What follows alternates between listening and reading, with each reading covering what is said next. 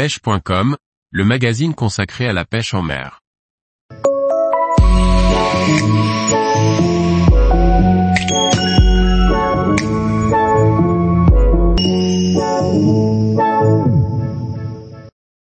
Découverte du camp et première journée de pêche du peacock bass. Par Liquid Fishing. Fini le confort de l'hôtel de Puerto Carreño, nous voici sur le camp au milieu de la jungle colombienne.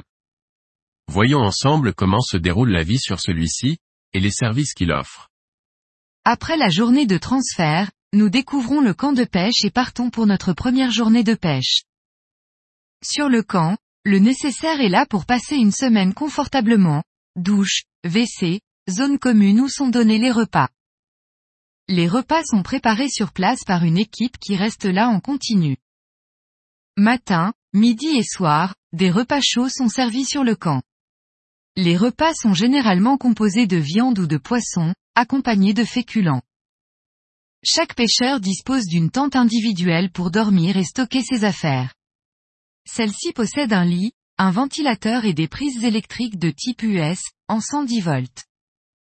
Le matériel électrique vendu en France peut généralement être utilisé avec cette tension.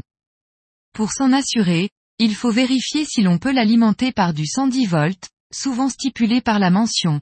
Input 110 220 V, indiqué sur le transformateur. De plus, un adaptateur est nécessaire pour pouvoir brancher l'appareil dans la prise. Le ménage est fait chaque jour dans la tente par les équipes qui s'occupent du camp, ce qui est bien apprécié, surtout pour enlever le sable. Les bateaux sont composés de trois personnes, deux pêcheurs et un guide, motoriste. Pour les six jours qui suivent, je fais équipe avec Mauricio Ocampo, le directeur de Pura Pesca. Cette première journée est calme, nous avons vu un gros peacock bass sur une plage, mais c'était bien trop tard pour faire une quelconque présentation de l'heure, il avait déjà vu le bateau et prenait la fuite. La vue de ce beau poisson me conforte sur le potentiel de ce Rio, sur lequel je n'avais pas réussi à avoir beaucoup d'informations. Tous les jours, retrouvez l'actualité sur le site pêche.com. Et n'oubliez pas de laisser 5 étoiles sur votre plateforme de podcast.